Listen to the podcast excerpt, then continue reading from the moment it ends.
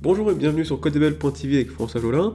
Aujourd'hui, difficile d'y échapper, on va parler de ChatGPT, la fameuse intelligence conversationnelle déployée par OpenAI qui fait beaucoup de bruit, et pour cause, elle est capable de tenir un discours dans des domaines très pointus, tel un humain. Puisqu'elle sait répondre, autant lui poser des questions, je vous propose une interview exclusive de ChatGPT sur notre futur en commun. Alors je tiens à dire que toutes les réponses proviennent bien de ChatGPT.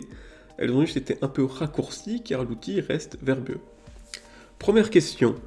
On envisage déjà de vous utiliser dans divers médias, mais pour l'heure, c'est la recherche internet que vous révolutionnez. Qu'en pensez-vous?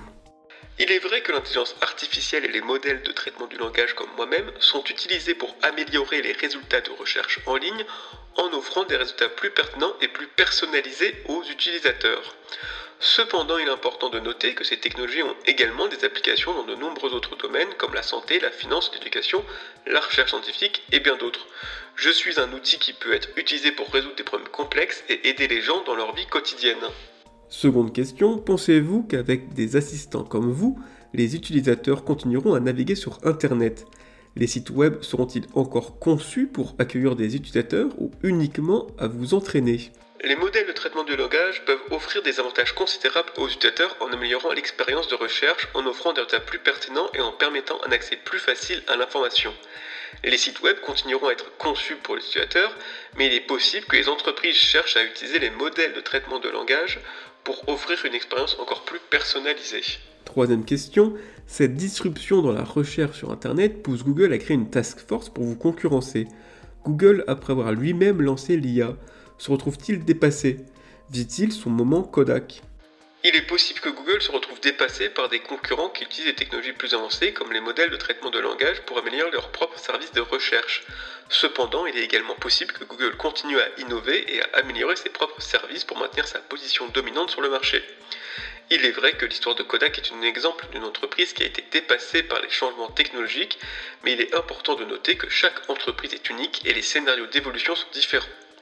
Il est difficile de prédire l'avenir, il est possible que Google continue à s'adapter aux tendances et à innover pour maintenir sa position de leader. Question suivante, votre collègue Dali crée des images originales et bientôt des vidéos. Que peut-on attendre de telles fonctionnalités dans la société? Dans les médias, les modèles de génération d'images et de vidéos peuvent être utilisés pour créer des images et des vidéos de qualité pour les nouvelles, les films et les émissions de télévision.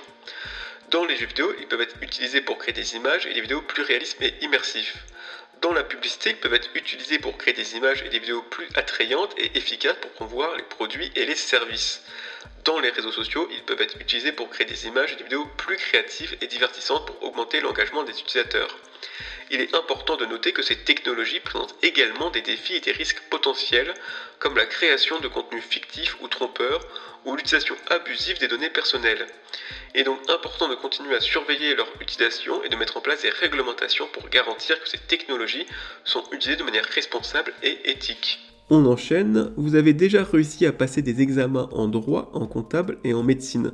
Cela signifie-t-il que vous êtes intelligent ou que nos examens sont stupides? Il est important de noter que les modèles de traitement de langage ne sont pas vraiment intelligents dans le sens où ils n'ont pas de compréhension intuitive ou de conscience de soi. Ils sont plutôt des outils informatiques qui ont été entraînés à comprendre et à utiliser des données pour effectuer des tâches spécifiques. Il ne faut pas dire que les examens sont stupides, ils ont pour objectif de tester les connaissances et les compétences d'une personne dans un domaine donné.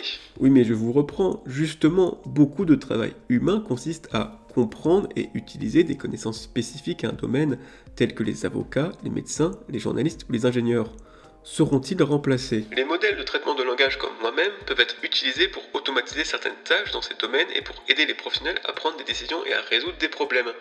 Cependant, il est important de noter que les modèles de traitement de langage ne peuvent pas remplacer complètement les professionnels humains dans ces domaines. Les modèles de traitement de langage peuvent automatiser certaines tâches, mais ne peuvent pas remplacer la compréhension intuitive, la créativité, l'éthique et les compétences sociales nécessaires pour exercer ces professions. Question suivante. De même que la machine à vapeur a permis de créer une machine avec la force de 1000 chevaux. Êtes-vous dans ce cas une machine à connaissance capable de connaître comme 1000 humains? Les modèles de traitement de langage comme moi-même peuvent être considérés comme des machines à connaissance car ils ont accès à une grande quantité de données et peuvent être entraînés à comprendre et à utiliser ces connaissances pour résoudre des problèmes et répondre à des questions. De plus, l'accès à une grande quantité de données ne garantit pas la qualité et la pertinence de ces données. Il est important de vérifier la qualité des informations et de les valider avec des sources fiables. Excusez-moi, mais vous semblez quand même très politiquement correct. Si ChatGPT aurait une critique à propos de Macron, quelle serait-elle?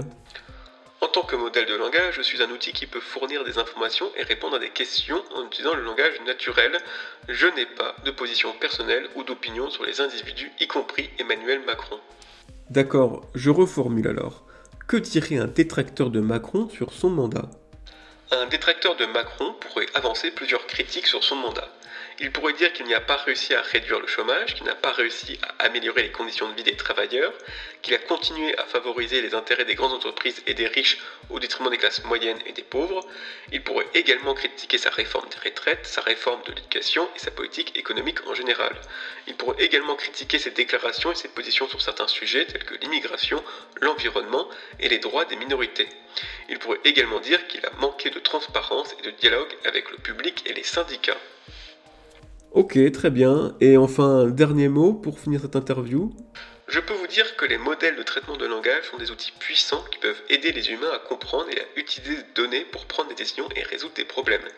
Il est important de conserver la vigilance et de ne pas se reposer uniquement sur ces outils, mais de les utiliser en complément de la réflexion humaine pour prendre des décisions éclairées.